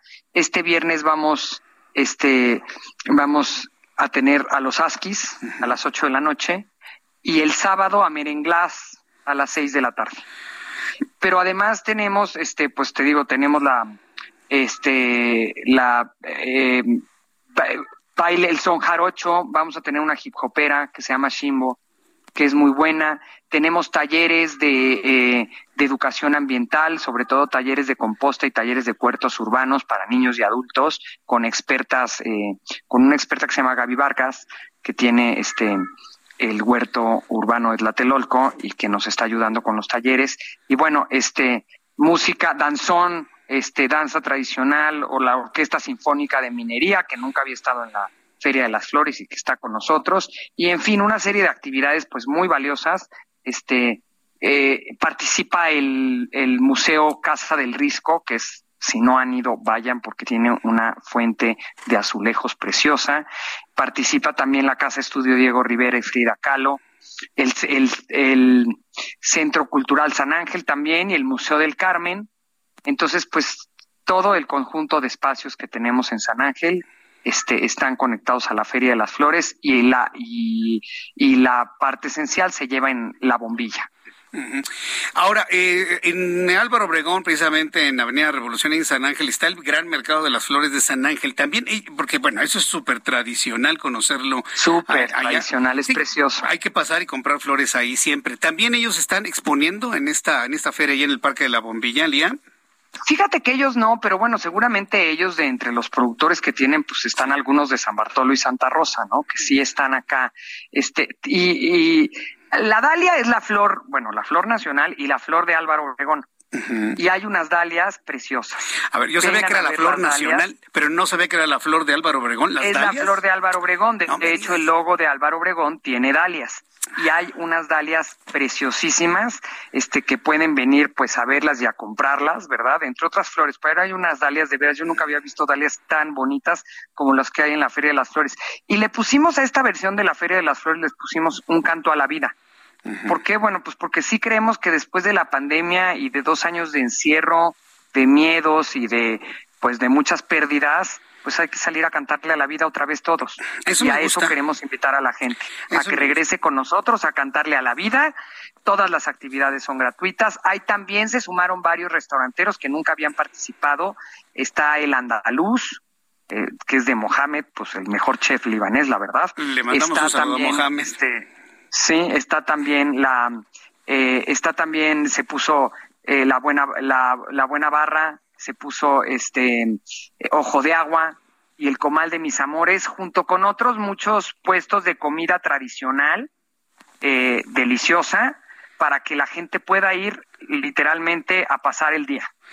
Bien, pues eh, la verdad está, está redondo esto, está completísimo. Me gustó mucho esto de cantarle a la vida, aun cuando tenemos evidentemente muchas precauciones para el tema del COVID-19. Me imagino que para estas actividades están pidiendo cubrebocas, gelecitos, en la distancia. Sí, todo sí aunque yo, hay, una, hay una cosa que ya tenemos clara, ¿verdad? Los contagios al aire libre son menores que en encierro. Eso sí. Entonces, este, pues eh, los espacios públicos son los que tenemos que retomar ese es, yo creo que es por los primeros meses de la pandemia todos estábamos encerrados. Después nos dimos cuenta que el aire libre era el espacio donde, donde podíamos convivir con menor riesgo. Bueno, retomemos esos espacios. Hay que retomar esos espacios, hay que perderle miedo, hay que tener las precauciones que tenemos que tener de salud, cubrebocas, este, gel y demás, pero eh, yo sí estoy convencida que también la salud mental es importante y para eso es fundamental ya no seguir encerrados. Sí, sí, sí, esto me parece muy bien. Qué, bueno que tomas este tema ¿eh? sobre el asunto de la salud mental y que este tipo de actividades pues nos hagan retornar ¿no? a lo que tanto nos gusta en la, en la Ciudad de México, y en este caso en la Álvaro Obregón. Y yo creo que después de la pandemia tuvimos que haber valorado este, muchas cosas, entre otras la convivencia. Este es un espacio de convivencia, de convivencia sana, de convivencia agradable. No sabes qué lindo fue ver este fin de semana a la gente gozando y bailando y mucha gente me decía, oye, muchas gracias, nos hacía tanta falta esto. Pues sí, sí nos hacía falta. Entonces sí queremos regresar a esta fiesta sana, esta convivencia sana y donde la gente este, tenga este espacio de esparcimiento y de, y de recreación, de aprendizaje también, porque también hay aprendizaje con los huertos urbanos, eh, pero pues de gozar, de gozar de un fin de semana y de unos días agradables. Vamos a estar hasta el 17. Yo estoy muy contenta. Nos, la verdad no es por nada, pero nos quedó eh, muy bonita. Hubo mucho esfuerzo detrás de todo un equipo que se esmeró muchísimo en sacar esta feria eh, adelante y en hacer una versión linda de la feria porque pues es el regreso de la feria de una tradición de 165 años que no podemos dejar atrás. Bien, Día Limón, aprovecho para, para preguntarte cómo te ha ido en este casi primer año al frente de, Álvaro Obregón, cómo has visto las cosas, qué ha sido complicado, qué ha sido sencillo, cómo, cómo nos vamos acercando al primer año de administración en Álvaro Obregón, Día Limón. Pues mira, eh, ahora sí que hemos trabajado 24 por 7 y hemos puesto todo nuestro esfuerzo con muchos retos. Álvaro Obregón es una alcaldía compleja porque es una alcaldía muy contrastante y es una alcaldía con una geografía muy complicada, pero hemos trabajado mucho en cuatro ejes blindar Álvaro Obregón, es decir, trabajar en mejorar la seguridad de la alcaldía, eh, de la mano de los vecinos, en coordinación con la Secretaría de Seguridad Ciudadana, con más elementos, con más patrullas, y con, y con más tecnología, aumentando el número, el número de patrullas, número de policías y número de cámaras. Y con eso hemos logrado una reducción de la incidencia delictiva de 37%, eh, comparando eh, eh, lo que ahora sí que nuestro primer semestre con el primer semestre de la, con el mismo semestre de la, del año anterior. ¿no? O sea, de octubre, de octubre a abril, digamos. Este, y, y, también hemos trabajado mucho eh, en mejorar los servicios públicos, eh, que por el tamaño de la alcaldía, pues es muy complejo blindar, brindar buenos servicios públicos y hemos trabajamos constantemente, ahora sí que en bacheo, pavimentación, eh, atención de fugas de agua, que atendemos 40, 50 fugas de agua este diarias, nos reportan más o menos, es una cantidad brutal, en poda de árboles, en todos estos servicios que son fundamentales, en más luminarias para tener una alcaldía iluminada. Y por otro lado, también hemos trabajado en recuperar espacios públicos. Yo esto que te decía de que retomemos los espacios públicos, lo creo en serio. Creo que mientras los ciudadanos retoman los espacios públicos, se los quitamos a la delincuencia. Y entonces revivimos espacios que estaban completamente olvidados y abandonados, como el Parque Valentín Gómez, el Centro Deportivo Valentín Gómez Varías, que estaba pues horrible. Eh, arreglamos la cancha y tenemos la cancha eh, la única cancha pública de la Ciudad de México gratuita con medidas profesionales y con pasto de, de última generación. Y tenemos también este el parque, rescatamos el Parque Jalalpa 2000, eh, que nada más en Semana Santa y Semana de Pascua tuvo una afluencia de más de, dos, de más de ocho mil personas. Este, eh, la verdad es que muchísimo. Y hemos estado rescatando este, pues estos espacios públicos para que los retome la gente, los retomen los niños, los retomen los adultos, tengan espacios donde hacer deporte.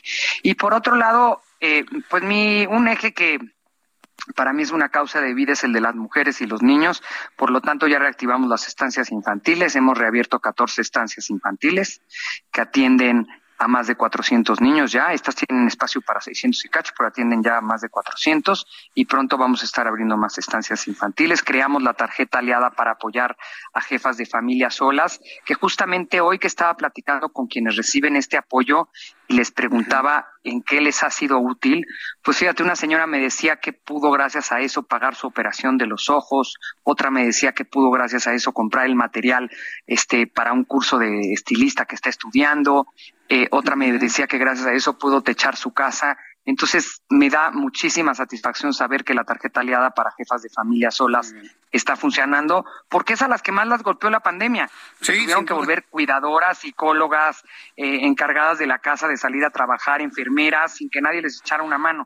Entonces eso estamos haciendo con la tarjeta aliada, la línea aliada que atiende, a mujeres víctimas de violencia junto con Fundación Origen y, y, que junto con Contacto Mujer pues ya hemos de llevar aproximadamente mil mujeres atendidas en la línea aliada y en Contacto Mujer.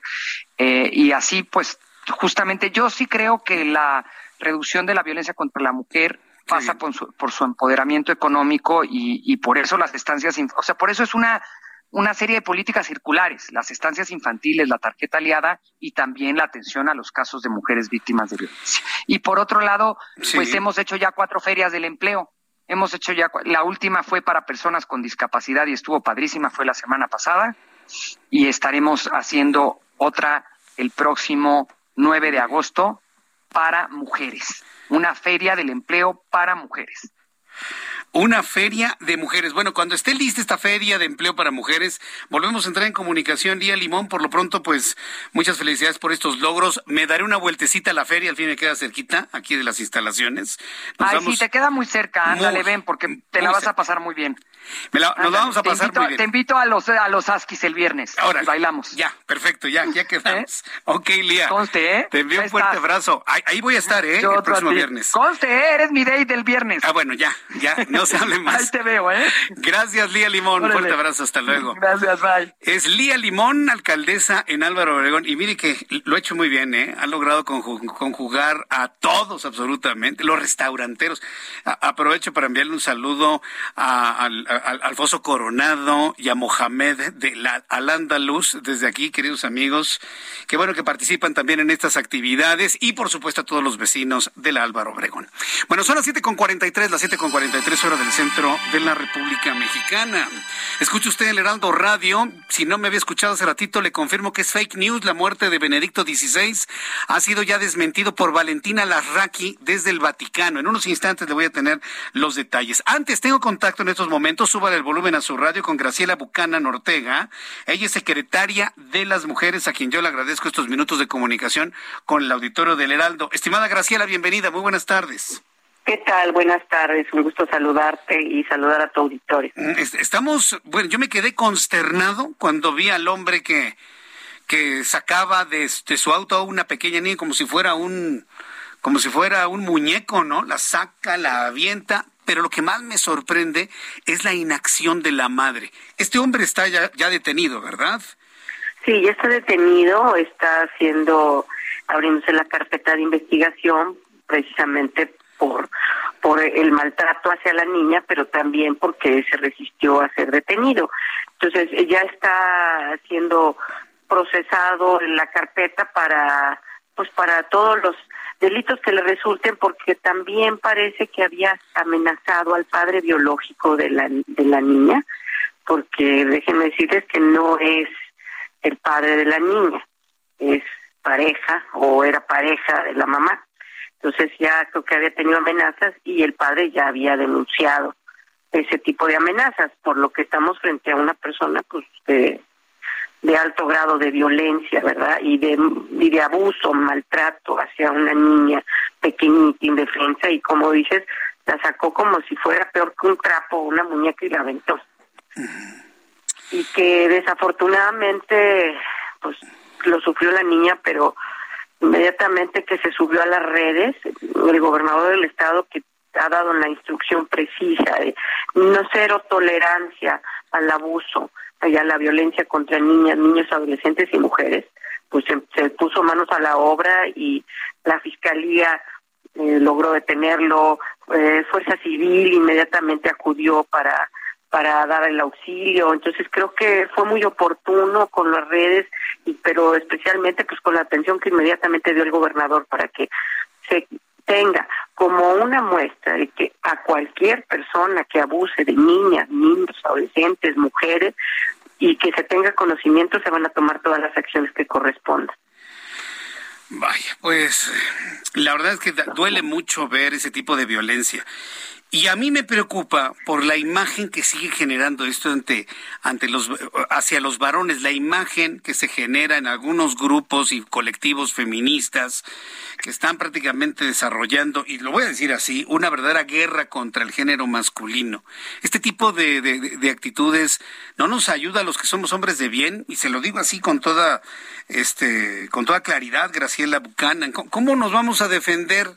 Los varones que no somos así, que no agarramos a los niños y hacemos así, ante ese tipo de descrédito, señalamiento, descalificación, condenas y hasta amenazas que me ha tocado leer en las redes sociales contra el género masculino en general. Yo creo que hay que hacer una campaña también de concientización, tanto los hombres, si los hombres mismos son los que no permiten los abusos y los denuncian, se genera otra cultura. Desafortunadamente traemos arrastrando una deuda este, histórica con las mujeres y con todos aquellos que por su condición eh, física o psicológica o económica, pues abusan de los que son más débiles. Y eso tiene que erradicarse porque el derecho de toda persona a vivir dignamente y a ser tratado dignamente, pues no tiene, no tiene género. Y creo que eh, las personas que están en una condición de abuso constante, a veces ya se creen merecedoras y es parte del desarrollo de la violencia hacia las mujeres y a la violencia de género y hacia los niños, se creen merecedores de ese, ese tipo de abuso que tenemos que romper. Tienes toda la razón, no debemos polarizar este, la situación hacia los hombres, pero como es como está surgiendo ahorita, está saliendo todo ese tipo de abusos que antes no salían, ¿sí? Y, ese maltrato que pues no podemos permitir, o sea, porque además eso, la violencia siempre genera más violencia y esa educación en la violencia va a generar que sean después también padres violentadores. Ahora, el, el, eh, ¿cuál es la pena que un individuo como este debe, debe debe tener o le deben dar desde su punto de vista? Depende, porque mira, eh, eh, depende porque todo eso pues, ya va a ser parte del proceso dentro de la carpeta que abrió la fiscalía. Habría que ver qué delitos se le, pues, por lo pronto fue pues fue casi flagrancia, ¿verdad? Este qué delitos se le imputan. Lo que pasa es que la agresión afortunadamente no llegó a ser una lesión este, física, pero sí puede ser una lesión psicológica para la niña. Entonces, eso ya va a depender de cómo cierre la carpeta de investigación y por los delitos que se le pudieran acumular por la parte penal. Por la parte familiar, pues como no tiene una, una vinculación de familia con, con la menor, sin embargo sí hay una relación de pareja, pues ahí también que habría que analizar bajo qué términos estaba sometida la mamá, porque la mamá se ve pasmada también en el sentido de que no no tomó ninguna acción ni dijo nada. Ella también va a ser sujeto a valoración y según eh, informó la fiscalía, eh, ella también denunció después por por violencia al señor, ¿verdad? Y yo creo que este tipo de cosas debemos de, abrir una pauta y que padres, madres, y todas las familias digan hasta dónde no pueden dejar de denunciar la violencia que haya contra los niños, contra las mujeres, porque eso genera más violencia y es una cultura que tenemos que erradicar es una cultura que tenemos, pero es que yo veo un fenómeno en el que mientras más hablamos de que no a la violencia, más integración familiar, más denuncias, más derecho para las mujeres, hay más feminicidios, hay más violencia, hay más agresiones, inclusive hasta contra los niños. Es un fenómeno que hay que analizarlo. es, es que fíjate, es una cosa, porque el empoderamiento a la mujer ha hecho que denuncie, ¿sí? Y que cualquier agresión que, que, le incomoda, sea verbal, sea física. Entonces, se ha animado. Antes mm, era otra cultura y ahorita se ha animado a salir. Entonces, tenemos que trabajar por muchos aspectos, en muchos ámbitos muy diferentes, entre ellos, obviamente, la educación que se da desde la casa, en las escuelas, en, el, en todo el entorno de la sociedad. Pero tenemos que trabajar mucho con las masculinidades porque eh, ha, habido mucho trabajo de, concientización de la mujer de sus derechos, pero hay que trabajar con el agresor. Sí. con el agresor con, y que generalmente es el que tiene el poderío y ese es, por eso la violencia es un abuso de poder poder físico económico etcétera este hay que trabajar con las masculinidades hay que trabajar con el agresor eh, desafortunadamente la represión inicialmente es la contención a ese tema pero sabemos que no es la solución, es la contención. La, la solución no es a un corto plazo, y va a ser a mayor plazo eh, si, si no la contenemos.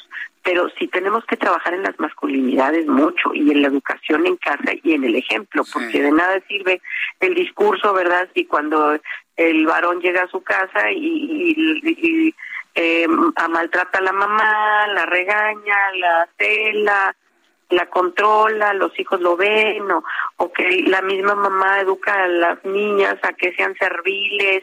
Entonces, todo eso se tiene que trabajar en conjunto y por lo pronto, pues no hay más que ahorita evitar la represión, digo, perdón, la represión para el uso abusivo del poder. Bien, pues yo le quiero agradecer mucho, Graciela Bucana Ortega, el que me haya tomado la llamada telefónica el día de hoy. Secretaria, gracias por participar en el Heraldo Radio. Que tenga usted muy buenas tardes. al contrario, y espero que todos salgamos adelante con mejores prácticas de no violencia. Sí, ojalá. Así lo haremos y estaremos informando al público para que eso sea una realidad. Gracias, Graciela. Gracias, hasta luego. Hemos conversado con la secretaria de las Mujeres. Fíjese que ya, ya, ya, no le pregunté porque esto es abrir una vertiente de tema amplísimo. ¿A qué me refiero? Educar en las masculinidades. Y este tema, le voy a decir una cosa, ¿eh? mis colegas de toda la radio y toda la televisión mexicana no le entran. Porque aquí la pregunta es, ¿qué tipo de masculinidad se quiere promover? ¿Una masculinidad feminizada? Sí, sí, señores. Y eso es lo que se está buscando. Feminizar a los hombres y masculinizar a las mujeres. Para que seamos todos como una especie de género neutro. Fíjense que todavía en Twitter, todavía en, en, Twitter, en algunas redes sociales, me ha tocado ver inclusive mujeres jóvenes, ¿eh? Mujeres jóvenes, cuando hablo de mujeres jóvenes que no rebasan ni siquiera los 30 años, que están muy en la idea de que les gusta el, el rol y el, y, el, y el papel femenino, ¿no? Y algunos hombres que dicen, no, pues yo queremos un rol completamente masculino. Pero es esto un gran tema de debate, ¿eh? que si lo empezamos ahorita no vamos a acabar jamás. Pero yo nada más le pregunto, ¿qué queremos de las nuevas masculinidades? ¿Una masculinidad, masculinidad feminizada y una feminidad masculinizada, tendiendo todos a lo neutro? sin tomar en cuenta, olvídese los roles sociales, olvídese los roles, el metabolismo natural de cada ser humano en ese sentido. Ya lo tendremos que platicar en su momento, ¿eh? porque finalmente es un asunto que tenemos que abordar o vamos a permitir que cambien las cosas en una forma que los padres de familia no estén de acuerdo. Recuerda que los padres de familia son los primeros en educar y formar a sus hijos. Es un derecho irrenunciable. Bueno, voy a los vamos a los anuncios terminando nuestro programa de noticias. Mañana, 2 de la tarde, en el Heraldo Televisión, Heraldo Radio, a las 6 de la tarde. Gracias, hasta mañana. Esto fue Heraldo Noticias de la tarde con Jesús Martín Mendoza.